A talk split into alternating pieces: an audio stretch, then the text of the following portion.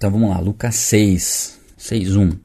Certo sábado, enquanto Jesus passava pelas lavouras de cereal, seus discípulos começaram a colher e a debulhar espigas com as mãos, comendo os grãos. Alguns fariseus perguntaram: Por que vocês estão fazendo o que não é permitido no sábado? Jesus lhes respondeu: Vocês nunca leram o que Davi fez quando ele e seus companheiros estavam com fome? Ele entrou na casa de Deus e, tomando os pães da presença, comeu e o que apenas aos sacerdotes era permitido comer, e os deu também aos seus companheiros. E então lhes disse: O filho do homem é senhor do sábado. Eu vou ler uma, uma, uma passagem maior, depois eu comento, tá? No outro sábado, ele entrou na sinagoga e começou a ensinar. Estava ali um homem cuja mão direita era atrofiada.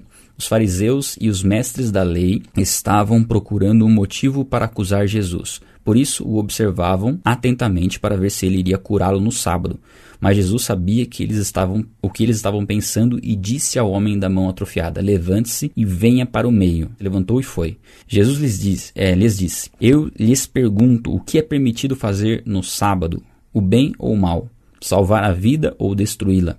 Então olhou para todos os que estavam à, sua volta e disse ao homem: Estende a mão. Ele estendeu a mão e ela foi restaurada, mas eles ficaram furiosos e começaram a discutir entre si o que poderiam fazer contra Jesus. É uma passagem um pouco mais longa que fala bastante do contexto do sábado, né? Nós sabemos, é, as escrituras nos ensinam que o sétimo dia, né, após a criação, né, no sétimo dia, Deus ele descansou. O termo utilizado para descanso ali é cessar. Né? Então nós podemos entender também como Deus cessou, ele finalizou o seu trabalho e ele santificou o sétimo dia como um dia de descanso, um dia de consagração a ele. Isso, isso na lei, né, para os judeus. E assim, é, ao longo dos anos, principalmente por tudo que aconteceu no, na história de Israel, e um dia a gente vai passar por esses textos, né? Quem sabe, nossa leitura bíblica, quando a gente for para o Antigo Testamento, a gente vai ver que é, o povo se desviou de diversos momentos, né? E aqui a gente estava vivendo uma época onde os fariseus, os mestres da lei, eles estavam com o, o ensinamento deixado por Deus né, das leis, né? Que deveriam ser cumpridas e Jesus veio cumprir a lei, mas eles estavam com uma visão totalmente deturpada de como praticar a lei, eram extremamente religiosos, né? Não faziam a prática da lei no, no entendimento dos princípios da lei, né? Porque a lei, ela vinha trazer o, o, caráter de Deus, ela vinha revelar a santidade de Deus, mais uma vez que eles colocavam como regras e estabeleciam critérios específicos em relação a algumas questões, isso ficava difícil de ser praticado. E a forma como eles guardavam o sábado era uma forma é, extremamente religiosa, né? A pessoa não podia fazer absolutamente nada, né? No, no sábado. Na verdade, a intenção desse, desse dia, desse dia consagrado a Deus, é que o homem tivesse um tempo de qualidade com Deus, né? Consagrasse esse dia a Deus. E hoje em dia isso é muito importante. Nós temos um tempo de qualidade com Deus. Nós podemos até entender um pouco como essa questão da guarda do sábado, por exemplo, que é um dia consagrado a Deus, como um tempo consagrado a Deus, não necessariamente um dia todo. E as nossas manhãs podem ser como se fosse um sábado, vamos dizer assim, né, de consagração a Deus, né, de um tempo onde você vai se dedicar somente a ter um, um, um devocional, uma leitura bíblica, oração, que é o que nós fazemos, né? E assim, o que Jesus está dizendo aqui é que, né, como Jesus confronta eles, é no sentido de que eles estavam interpretando mal o propósito principal de Deus ter feito o sábado. Deus fez o sábado para o homem desfrutar, e não o homem por causa do sábado, é o que ele fala também em outras passagens, né?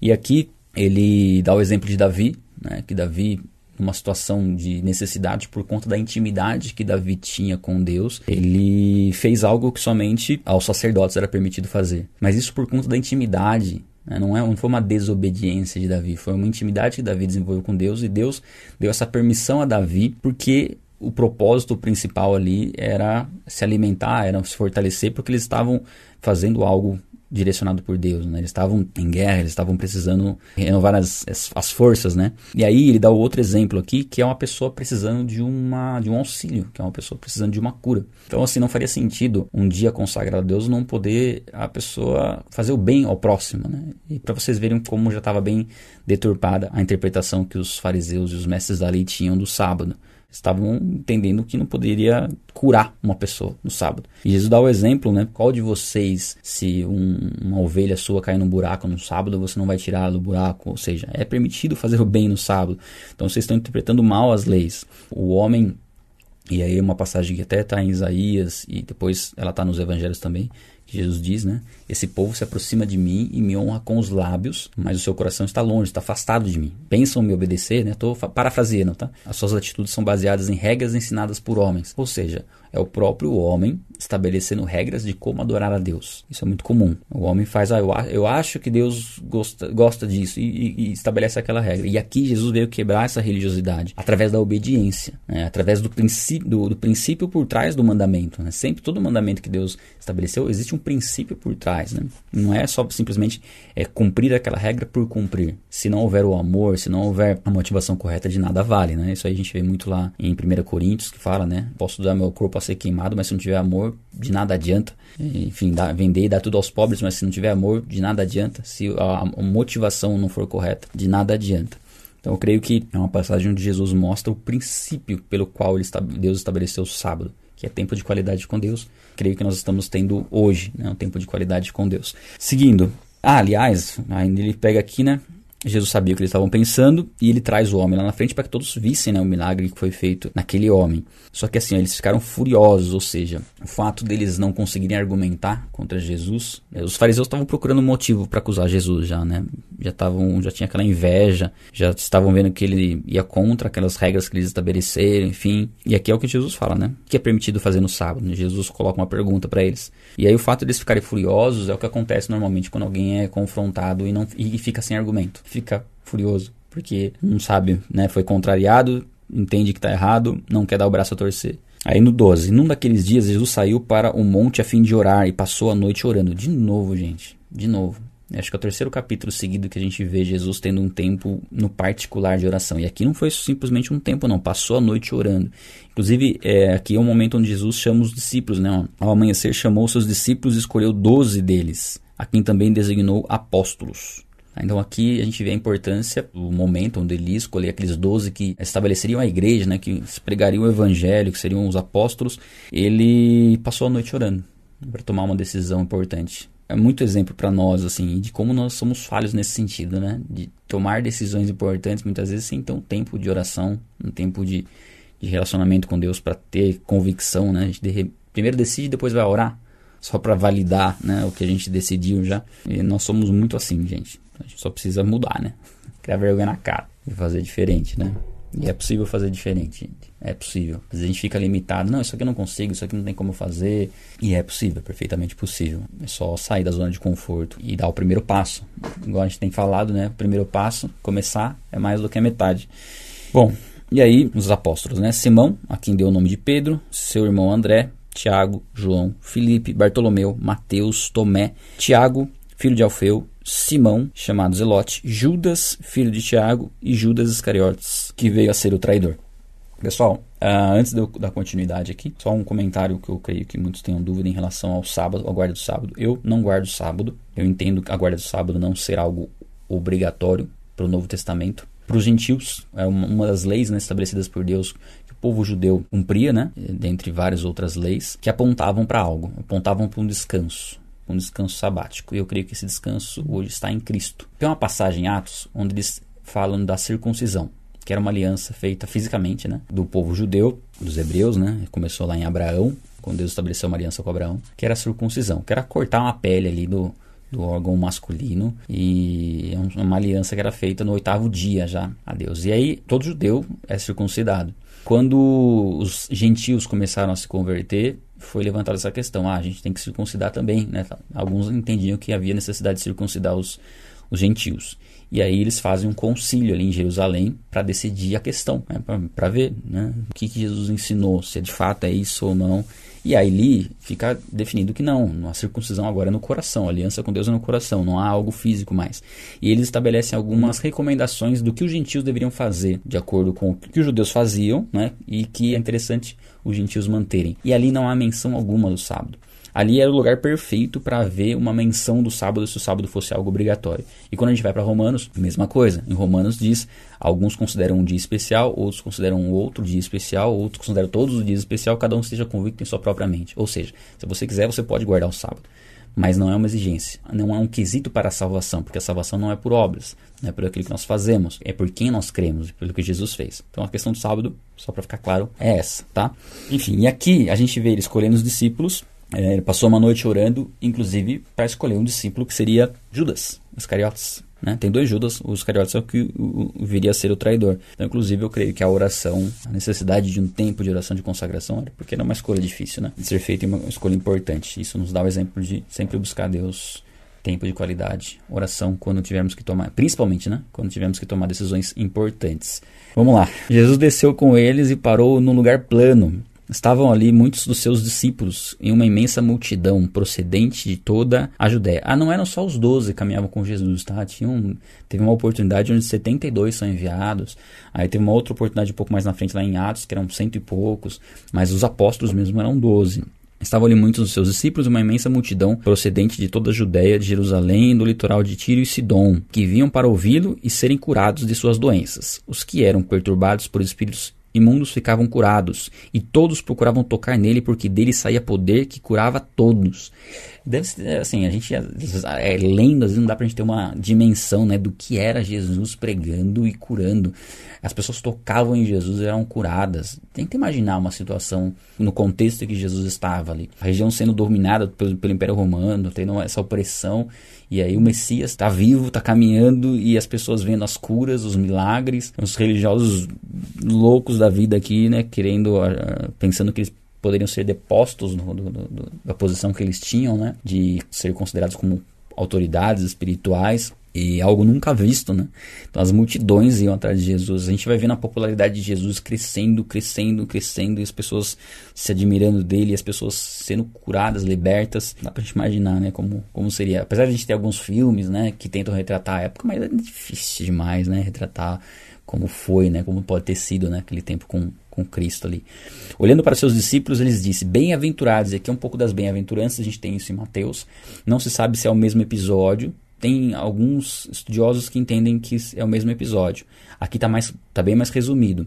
E aqui fala de um lugar plano, lá fala de um lugar alto, mas é, no original pode ser um planalto, na verdade, né? um lugar plano mais alto. Bem-aventurados vocês, os pobres, pois a vocês pertence o reino de Deus. Bem-aventurados vocês que agora têm fome, pois serão satisfeitos. Bem-aventurados vocês que agora choram, pois haverão de rir. Bem-aventurados vocês quando os odiarem, expulsarem, insultarem e eliminarem o nome de vocês como sendo mal, por causa do Filho do Homem.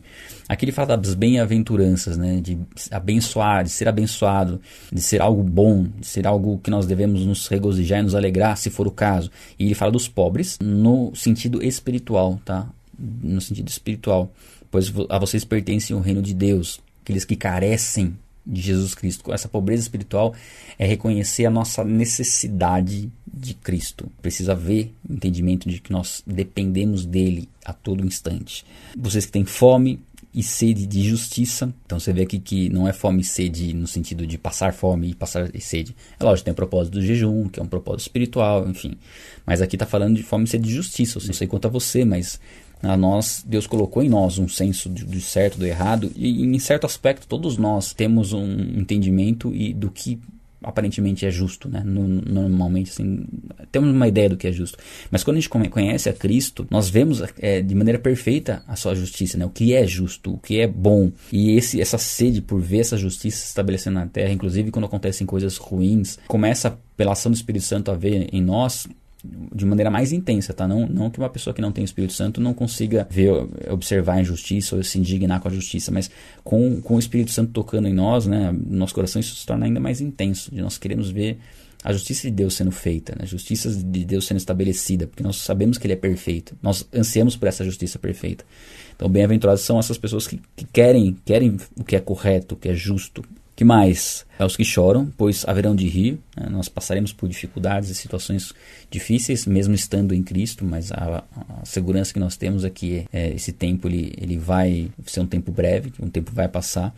E as bem-aventuranças, assim, a gente pode olhar elas e às vezes pensar, não, isso aí é só na eternidade, né? Só na eternidade que a gente vai poder ser satisfeito com a, com a justiça, é, que a gente vai poder rir na sequência já, já não faz muito sentido ser só para a eternidade, porque ó, bem-aventurados quando os odiarem e expulsarem, né, de eliminarem o nome de vocês como sendo mal por causa do Filho do Homem. Ou seja, tudo isso envolve tanto tanto questões terrenas de vida que a gente vai viver aqui na Terra, como questões eternas. E a promessa de Deus para as nossas vidas ela é a principal é a questão eterna, né? Aquilo que nós vamos viver na eternidade. Isso deve ser o nosso foco, o nosso objetivo e nós devemos viver com os, com os olhos na eternidade. Mas sabendo que aqui na Terra nós também vamos desfrutar de muitas coisas que Jesus tem prometido para nós, das bem-aventuranças mesmo. A vida na Terra, ela não é uma vida de somente tristeza e, e, e dor. A gente comentou um pouco sobre isso já em algumas leituras. A vida cristã, ela muitas pessoas elas vão para os opostos. E eu creio que os, esses opostos extremos devem ser evitados. Um extremo que acha que você vai sofrer a vida inteira, você precisa sofrer, se é cristão, você vai ter que sofrer. E outros entendem que você vai ter que ter bênção e alegria e paz e tranquilidade a, a vida toda. De fato, a paz sim, né? mas a paz que excede todo entendimento, é a paz em meio às tribulações. Mas vamos lá, a promessa bíblica para nós é sim desfrutar de, de paz na terra, de abundância, de prosperidade, de alegria, sim, na terra, não somente na eternidade. Só que, em meio a isso, nós vamos passar por dificuldades também. Nós vamos passar por situações complicadas. Mas mesmo nas situações complicadas, estando em Cristo, nós ainda teremos nossa paz lá no fundo do nosso coração, sabendo que Deus está no controle.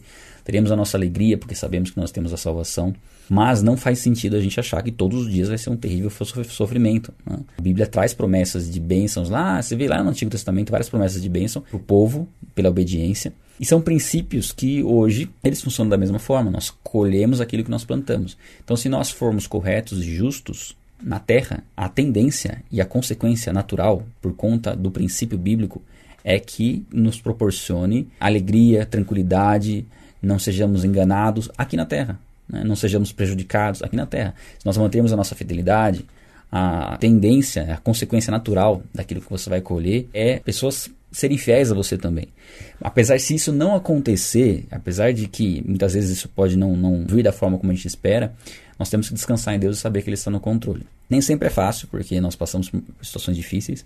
Aí eu creio que cada um tem uma experiência pessoal com Deus do que aquilo, aquilo que Deus tem trabalhado no coração de cada um de vocês, mas eu posso dizer pela minha vida cristã. Tive tribulações até então, de 10, 12, 13 anos, sim, todos nós temos. Mas o fato de caminhar em obediência faz com que, a Bíblia diz isso também, né? que até os seus inimigos vivam em paz com você. Há perseguições, há tribulações? Sim, há tribulações, há perseguições, mas nós podemos, podemos minimizar muito as questões negativas que acontecem na nossa vida através da obediência. Isso é fato. Então seja obediente, busque um relacionamento com Deus. A Bíblia tem promessas para esse tempo de paz, de alegria, de prosperidade, que não é somente na eternidade, tá? A eternidade é claro que supera tudo. A eternidade nos faz, mesmo que nós não tivéssemos uma alegria, uma prosperidade nesse tempo, a eternidade faz com que a gente passe por essas, esses momentos confiando em Deus, porque afinal Cristo está em nós, né? regozijem-se no 23, regozijem-se nesse dia e saltem de alegria, porque grande é a sua recompensa no céu. Pois assim os antepassados deles trataram os profetas. Então aqui ele fala, sim, há uma recompensa nos céus. Tudo que nós vamos enfrentar na vida por obediência a Deus, há uma grande recompensa nos céus. Mas ai de vocês ricos, pois já receberam sua consolação. Ai de vocês que agora têm fartura, porque passarão fome. Ai de vocês que agora riem, pois haverão de se lamentar e chorar. Ai de vocês quando todos falarem bem de vocês, pois assim os antepassados deles trataram os falsos profetas. E aqui é o oposto. E é da mesma forma, não dá pra gente entender que, poxa, então se eu tiver recursos financeiros, eu já recebi minha consolação. Ah, se eu tiver fartura de alimento, se eu, se eu tiver recursos financeiros para comer e tudo mais, eu vou passar fome. Ah, se eu estou me alegrando agora, eu vou ter que me, me lamentar depois. Ah, se estão falando bem de mim, eu vou ter problemas. Não é nesse sentido. É no sentido de dessa ser a sua motivação. É do seu coração estar nisso. Seu coração está na sua riqueza. Seu coração está. É, a sua fartura é algo que você não compartilha com o próximo. Você não, não, não, tem, não desenvolve compaixão de querer ajudar as pessoas, né? Você tem tá, tá tranquilo, você não chora com os que choram, você não se compadece das pessoas, né? Falam eh, bem de você, mas é nisso que você se apoia, né? É em fazer as coisas para que falem bem de você e não fazer o que é correto. Então vocês percebem ah, os dois lados, né? Tem as bem-aventuranças e tem aqui, né? O, as más aventuranças, o oposto, que mostra que, tá, que se, se nós tivermos um entendimento errado, a gente vai achar que nossa vida tem que ser uma vida de sofrimento e ponto, só que a vida cristã é uma vida de sofrimento. Não, ela inclui o sofrimento. E através do sofrimento, Deus nos ensina, mas nós não fomos criados para sofrer.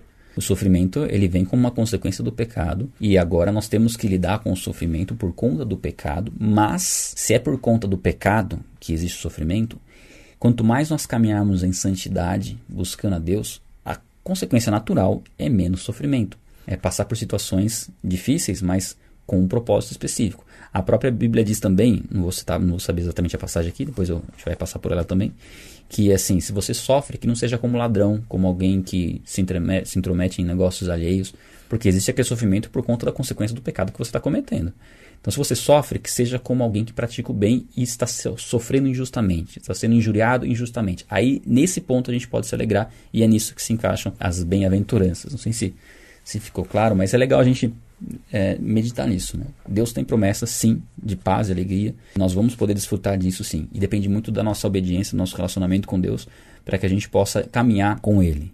Vamos seguir. É um capítulo um pouco longo, Estou estendendo um pouco as explicações aqui. Vamos lá. Mas eu digo a vocês que estão me ouvindo: amem os seus inimigos, façam bem aos que os odeiam, abençoem os que os amaldiçoam, orem por aqueles que os maltratam. É, que é a parte que parece fácil. Não, quer dizer, parece difícil, mas ao mesmo tempo não é tão difícil. Só que não é tão fácil também. Aqui, amar os inimigos é com amor ágape. Não é você sentir, um, ter um sentimento de, de alegria e de, né, de você gostar dos seus inimigos, daquelas pessoas que te prejudicam, mas é amar. Amar é agir em favor de, é você fazer o que ele precisa, o que precisa ser feito, é, é suprir a necessidade da pessoa, independente do como ela te trata. Então esse é o amor. E uma das formas de você colocar em prática o amor ao seu inimigo é orando por ele, tá? Isso é muito importante. Se alguém bater numa face, ofereça-lhe também a outra. Se alguém tirar a capa, não impeça de, de tirar a túnica. Dê a todo aquele que pedir. Se alguém tirar o que pertence a você, não lhe exija que devolva. Como vocês querem que os outros lhes façam, façam também vocês a eles. Essa passagem é, é bem difícil, né? Quando a gente vê assim, a, ter esse tipo de atitude, né? Se alguém te agredir, né? Bater uma face, você oferecer a outra. Aqui não é, não é no sentido de, de confronto, tá? Né? De você querer que a pessoa bata na sua outra face, né? Você fazer questão que ela bata na sua outra face. Não. Mas no sentido de você não ser uma pessoa reativa. Não ser uma pessoa que combate a violência com mais violência, nesse sentido, tá? E aqui também, de tirar a túnica, não impedir, tirar a capa, né? A pessoa pedir, você... Te roubar, na verdade, né? E você não impedir que ela leve mais é um ponto que muitas vezes pode poupar vidas. Né? Reações em assaltos normalmente demonstram uma agressividade. Né? Uma pessoa que está assaltando, ela provavelmente está mais nervosa do que a pessoa que está sendo assaltada, né? mais a, adrenalina dela. E se ela perceber que a vida dela corre risco por causa da sua reação, a chance dela tomar uma, uma decisão de tirar a sua vida é muito grande. Então é, é ser, é ser pacífico, entender que o que a pessoa está levando, né, o, os bens que a pessoa está levando, isso aí pertence a Deus e, e, a pessoa não vai ficar com isso porque ela está tomando posse de algo que não é dela. E Deus vai te honrar por essa atitude. É claro que aqui tem casos e casos, né? Claro que se a gente for explorar de maneira mais profunda aqui, a gente ficaria até amanhã. Esse, esse capítulo aqui, ele, ele rende mais... Vocês viram que tem muita coisa aqui para a gente explorar. Mas de uma forma geral, ó, se alguém tirar o que pertence a você, não exija de volta. Não significa que se você emprestou alguma coisa que você está precisando, você não, não possa pedir novamente. Mas a ideia aqui é você não ser uma pessoa que fica, fica é, vamos dizer assim, exigindo todos os seus direitos em qualquer situação. É claro que tem momentos em que você precisa tomar uma, alguma ação para que outras pessoas não sejam prejudicadas. Onde, onde, eu quero chegar nisso? Vamos imaginar que você tem algum serviço contratado por alguma empresa, vamos dizer assim, você é extremamente prejudicado e você simplesmente ficar quieto, não falar nada, não reclamar, não, não falar dos seus direitos, talvez não seja a melhor atitude, porque outras pessoas podem ser prejudicadas por essa empresa também, então você muitas vezes uma atitude prudente é você ver quais atitudes legais você pode tomar em relação àquilo. Mas é cada caso é um caso. Mas em primeira opção é a gente não ficar exigindo muito, sabe? Aceitar o prejuízo muitas vezes, você ter esse, esse coração mais desprendido das questões materiais, não, é, e sabe, querer ser, que a justiça seja feita no sentido de, não, eu, eu, eu fui prejudicado, eu não, eu não quero sair prejudicado da situação, é aceitar o prejuízo. Basicamente é isso, né? É, é muitas vezes, um, um, vou dar um exemplo mais prático para ficar fácil. É muitas vezes você dá uma raspadinha no carro lá na, no trânsito ali e você vê que né, a pessoa estava errada, que ali deu uma raspada no seu para-choque e você não fazer questão da pessoa pagar toda a pintura do seu para-choque. Mas fala, não, tudo bem, é, não tem problema, sabe? Você abrir mão desses, dessas coisinhas, isso já é um pouco do que, princípio que ele está ensinando aqui. Não vou falar em reação a assalto quando há perigo de vida, porque aí é um outro ponto que a gente teria que trabalhar com mais calma. Mas é nisso, é não ser reativo, tá? É não agir com violência quando você recebe a violência. Né? Não tentar vencer o mal com o mal, mas vencer o mal com o bem. Então não é numa reação provocativa também. Ah, não bate aqui agora. Ah, agora não é, não é provocativo, gente. É, é, é manso, é, é ser pacificador, é buscar fazer a paz, é buscar estabelecer a paz. E o 31 já é o top, né? Como vocês querem que os outros eles façam, façam também a vocês a eles. Esse é um, eu creio que é um princípio assim, um dos princípios mais fundamentais das escrituras, da, da relacionado à prática do amor. O que eu gostaria que a pessoa fizesse comigo, por mim, é o que eu tenho que procurar fazer. Às vezes você está fazendo algo errado, você gostaria que a pessoa que sabe que você está fazendo algo errado, que está te prejudicando, ficasse quieta. Não. O que você gostaria que ela fizesse? Que ela falasse. Mas como você gostaria que ela falasse? Ah, que ela, que ela reconhecesse as coisas que eu faço boas, né? E me falasse desse, desse erro que eu cometo. É o que eu gostaria, né? Ninguém gosta de receber a crítica direta. Então é dessa forma como eu tenho que procurar falar também. Né? Você vê como que quando a gente coloca isso, na teoria fica fácil. Sei que na prática não é, não é tão fácil, mas a oração vai ajudar, o tempo com Deus vai ajudar a você ter ousadia para agir dessa forma. Que mérito vocês terão se amarem os que vos amam? Até os pecadores amam os que os amam. Que mérito, estou no 33, tá? Que mérito vocês terão se fizerem bem aqueles que são bons para vocês? Até os pecadores agem assim. E que mérito terão se emprestarem as coisas de quem esperam devolução? E aqui esse tipo de empréstimo aqui é como uma doação mesmo, tá? É importante, inclusive, se você emprestou alguma coisa para alguém e a pessoa ainda não devolveu e de repente você não quer que ela fique com essa com esse peso, você pode falar com ela, ó, sabe aquilo que eu te prestei e tal? Aí ela vai falar, ah, eu preciso devolver. Você, não, pode ficar, eu dou para você, eu te abençoo. Você pode fazer isso. Uma pessoa que deve para você também, em vez de toda hora que você olhar para ela e falar, ó, essa pessoa me deve, pensar, né, essa pessoa tá me devendo. Você pode entrar em contato com ela e falar, ó, lembra que você tá me devendo o valor, tal, tal, tal. Ah, nossa, preciso... ó, fique em paz, eu, eu te abençoo com esse valor.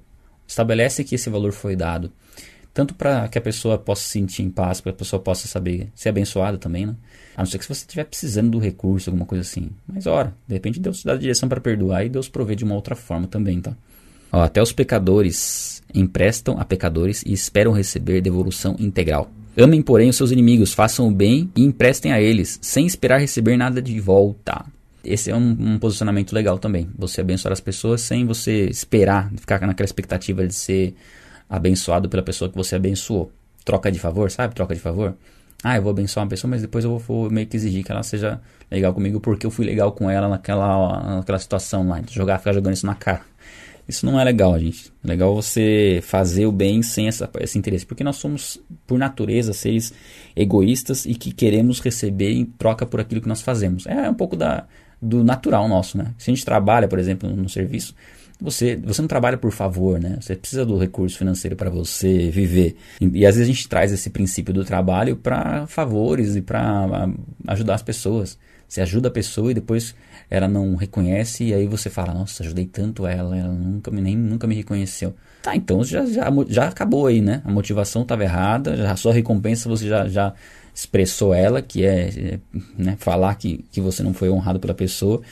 Então percebam como nós temos muitas atitudes que a Bíblia nos mostra como agir de maneira clara, simples, né? Não tem nada complicado que eu estou lendo aqui. Eu estou comentando em cima dos versículos, mas você fazendo sua leitura em casa, você entenderia muito bem o que está escrito aqui, né? Principalmente se você tiver uma versão mais simples, assim, né? de entender que nem a NVI ou uma N, NAA, né? Nova Almeida atualizada, que são as que eu mais gosto. Então a recompensa que terão será grande, e vocês serão filhos do Altíssimo, porque Ele é bondoso com os ingratos e maus. Sejam misericordiosos, assim como o Pai de vocês é misericordioso. E aqui mostra que quando nós agimos dessa forma, nós estamos nos assemelhando a Deus. Ou seja, nós estamos construindo em nós um caráter parecido com o caráter de Jesus, que é o principal objetivo de vida nosso, é glorificar a Deus através dessa transformação e sermos parecidos com Jesus. É, olha só os benefícios que nós teremos de abrir mão daquilo que teoricamente é nosso por direito.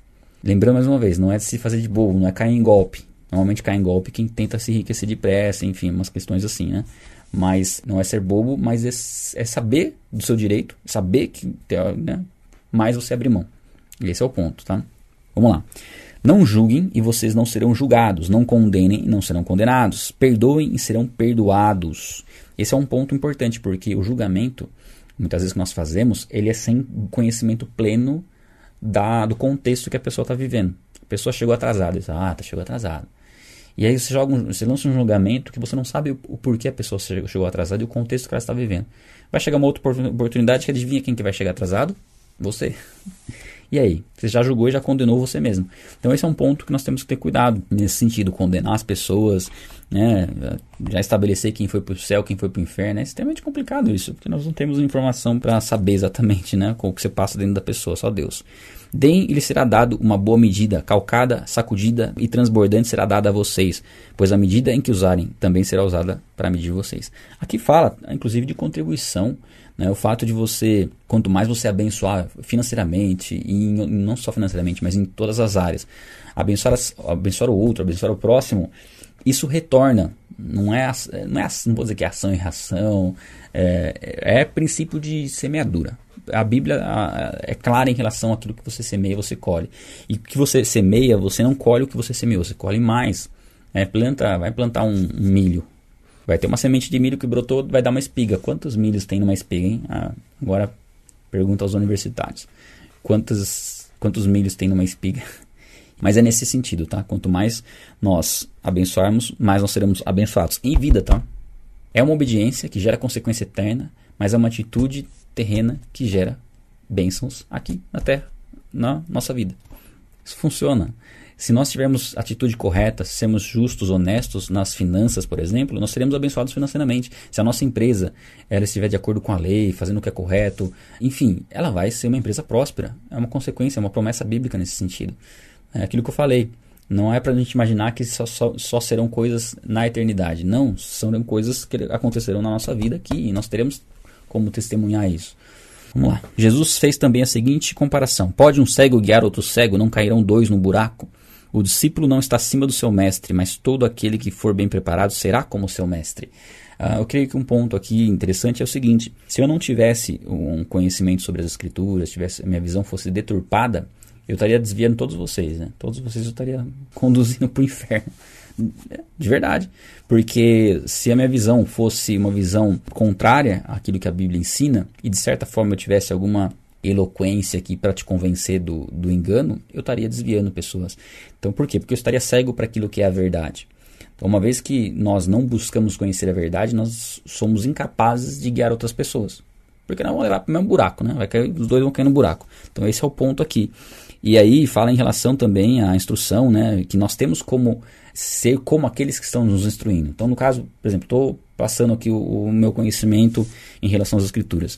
E você que está adquirindo esse conhecimento pode ter esse conhecimento como eu tenho, da mesma forma como eu tenho, porque ele foi fruto disso, de leitura bíblica, de tempo devocional com Deus, e é o que você tem disponível para fazer.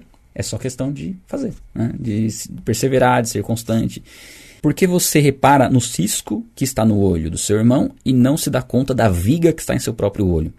Como você pode dizer a seu irmão: Irmão, deixa-me tirar o cisco do seu olho, se você não consegue ver a viga que está em seu próprio olho? Hipócrita, tire primeiro a viga do seu olho e então você verá claramente para tirar o cisco do olho do seu irmão. Essa passagem é interessante, né? Você querendo corrigir um erro no irmão, mas o seu é muito pior, né? Então a gente não tem autoridade nenhuma de repreender, de de aconselhar alguém a fazer algo que a gente não está fazendo. Né? Esse é o ponto. Eu não poderia, de maneira alguma, falar: pessoal, vamos acordar cedo. Se eu não acordar cedo, né? vamos perseverar. Se eu não perseverar. Então, aquilo que nós não praticamos, aquilo que nós estamos falhos ainda, nós precisamos buscar né, ser restabelecidos, restaurados naquela área, para aí sim auxiliar os irmãos. Aqui ele fala que não é, não é errado você mostrar que tem um cisco no olho do seu irmão. Não é errado, porque tem um cisco no olho do seu irmão, está prejudicando ele. Mas o problema é se você tiver uma trave no seu, ou seja, você está com um cisco muito maior e você está querendo falar, o irmão vai olhar e falar assim, meu, você está com uma trave aí no seu olho, você está querendo falar de mim? Quantas vezes as pessoas reagem assim, ah, quem é você para falar de mim, né? Porque muitas vezes o testemunho nosso não, não tá legal e a gente vai querer apontar o erro no outro aí, aí complica, né? Nenhuma árvore boa dá fruto ruim, nenhuma árvore ruim dá fruto bom. Tá? Esse é o ponto. É, ó, olha só como Jesus fala coisas simples, né? Tipo, o que nós fazemos, o que sai do nosso coração é o que está dentro de nós. Então, se nós estamos falando palavrão, se nós estamos tendo atitudes ruins, porque tem alguma coisa errada lá dentro que não foi trabalhada ainda. Né? Toda árvore é reconhecida por seus frutos. Ninguém colhe figos de espinheiros, nem uvas de ervas daninhas. O homem bom tira coisas boas do bom tesouro que está em seu coração. O homem mau tira coisas más do mal que está em seu coração, porque a boca fala do que o coração está cheio, do que está cheio o coração. E assim, pessoal, o que você tem falado vai ser fruto daquilo que você tem se alimentado. Não tem como, gente. Não tem como ser diferente. Por isso que assim, lógico, a gente não consegue julgar e não consegue saber se uma pessoa está em Cristo ou não. Mas o que ela faz nos dá uma boa ideia. Quando você convive um pouco com uma pessoa, você, pelas atitudes que ela tem, pela forma como ela reclama da vida, pelas palavras que ela utiliza, pela forma como ela trata as pessoas, pela bipolaridade, tá? Não estou falando de TPM, gente, estou falando de ação de caráter mesmo, questões de caráter, que às vezes a pessoa, com alguns, ela é, é, uma, é, um, é um tipo de pessoa, com outros ela é outra, ela muda, tem, tem duas, duas caras, enfim, você consegue ver pelo fruto aquilo que está no coração dela, e ela vai expressar aquilo que está no coração. Não tem como a gente mudar essa consequência natural. O fato de você se alimentar daquilo que glorifica a Deus vai fazer com que você expresse isso. Né? Você não vai me ver soltando um palavrão aqui sem querer, porque já faz acho que uns 12 anos que eu não falo palavrão por conta daquilo que eu me alimento, acaba sendo aquilo que eu falo e naturalmente, não preciso ficar me policiando para não falar algo, porque aquilo já né, se, se, se você que está um tempo caminhando no evangelho, você vai perceber algumas coisas que você tinha uma dificuldade de evitar e hoje elas já são mais tranquilas. Mas tudo depende da forma como você tem se alimentado. Se você se afastar do relacionamento com Deus, do tempo de, oração, de leitura da palavra, a consequência natural é que você comece a externizar aquilo que você muitas vezes assiste na TV, aquilo que você consome com intensidade. Né? Eu lembro, na época, às vezes eu via minha mãe né, e meu pai conversando, eu falei, vocês parecem, assim, era a cena da novela, a conversa deles. É, por quê? Porque vai assistindo aquilo ali e toda a reação se baseia naquilo que eles estão vendo como algo cotidiano, né? Que era uma reação com base em atitudes não cristãs, né? Enfim, brigas e contendas, enfim. Isso é um ponto interessante a gente observar. Nós conseguimos saber se nós estamos nos alimentando da palavra, do relacionamento com Deus, por conta daquilo que, nós estamos fazendo e falando, tá? E para finalizar aqui, por que vocês me chamam Senhor, Senhor e não fazem o que eu digo? Quanta gente faz isso, né? Quanta gente. E quantas vezes nós às vezes fazemos isso também, né? Eu lhes mostrarei com quem se compara aquele que vem a mim, ouve as minhas palavras e as pratica. E aqui está falando aquele que realmente ouve e decide colocar em prática. É como um homem que, ao construir uma casa, cavou fundo e colocou alicerces na rocha.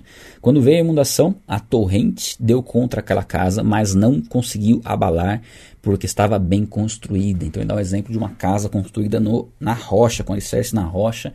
Embora venham as dificuldades da vida, as tribulações, as situações complicadas, não se abala, porque está na rocha. Sabe em quem tem crido, sabe que as dificuldades são normais de acontecerem, nós estamos num mundo mal, sabe que não é o natural, né, e não é algo que, que nós devemos falar, não, é, o, o mal é bom. Não, o mal é mal. A, a, tribulação, ela traz uma situação difícil, que ela é mal, mas Deus converte em algo bom. Né? Deus usa todas as situações para contribuírem para o nosso bem, porque nós estamos na rocha. Né? Isso vai nos fortalecer e nós vamos desfrutar de alegria plena, sem tribulações, sem, sem dificuldades, sem nada, na eternidade. Mas aqui nós temos a casa na rocha, não seremos abalados, passaremos por tormentas. E tormentas, tempestades que sejam, elas são temporárias. Se você está num deserto aí faz 20 anos, tem alguma coisa esquisita aí, né? Pelo menos né? Então a gente tem que buscar, às vezes, ver se nós não estamos, de repente, falhando em obedecer a, a Deus e as coisas estão ruins, não porque é um tempo de tribulação passageiro que nós estamos aprendendo com ele, mas é porque de repente a gente não está enxergando que a gente precisa tomar uma atitude, né? E ele diz no, na sequência aqui, ó. Mas aquele que ouve as minhas palavras e não as pratica é como o homem que construiu uma casa sobre o chão sem alicerces. No momento em que a torrente deu contra aquela casa, ela caiu e sua destruição foi completa. Então, o que, que é, o que, que é legal dessa passagem? Gente vê aqui acaba o capítulo 6, tá? É que essa casa, aparentemente, você olhando para ela, você não via a diferença dela para outra. Porque a diferença estava no alicerce. Então, aparentemente, aquela pessoa é temente a Deus. Aparentemente, aquela pessoa serve a Deus. Penso que ela está com Deus porque ela está na igreja todo domingo. Então, aparentemente, sim, mas ela não está tendo o alicerce. E esse alicerce é o que faz com que ela permaneça firme. É numa situação que uma tribulação, aquilo fica exposto, né? Aquilo que não é correto, aquilo que a pessoa não está fazendo, ela não está caminhando com Deus, ela está aparentemente caminhando com Deus. E isso vai se tornar evidente mais cedo ou mais tarde. Talvez dure um bom tempo, enquanto não vier uma tormenta, né? Aquilo permaneça. Daí a importância de nós, de nós termos o nosso tempo em particular com Deus. De nada adianta o seu relacionamento com Deus se basear num culto de domingo somente. É a casa que está sem alicerce na rocha. Por mais que você possa pensar, não, eu estou servindo a Cristo, mas se não tem tempo com Deus diário, se não tem leitura bíblica, se não tem oração, essa é a base, essa é a base do relacionamento com Deus, o nosso particular, quando ninguém está vendo. Se é só na igreja, a motivação já está errada, né? A motivação talvez seja na comunhão, estar tá lá com os irmãos, ou tirar um peso na consciência de algo errado que você fez durante a semana, e não é, esse, não é essa a vida cristã, né? A vida cristã é uma vida de constância, é uma vida onde você tem um relacionamento com Deus, e por ter um relacionamento com Deus, você vai com Ele para a igreja. Você não vai encontrar Deus na igreja. Você está com o Espírito Santo habitando em você. Ele habita em você. Ele vai com você para a igreja, ele volta com você do culto. É isso, pessoal. Deus abençoe.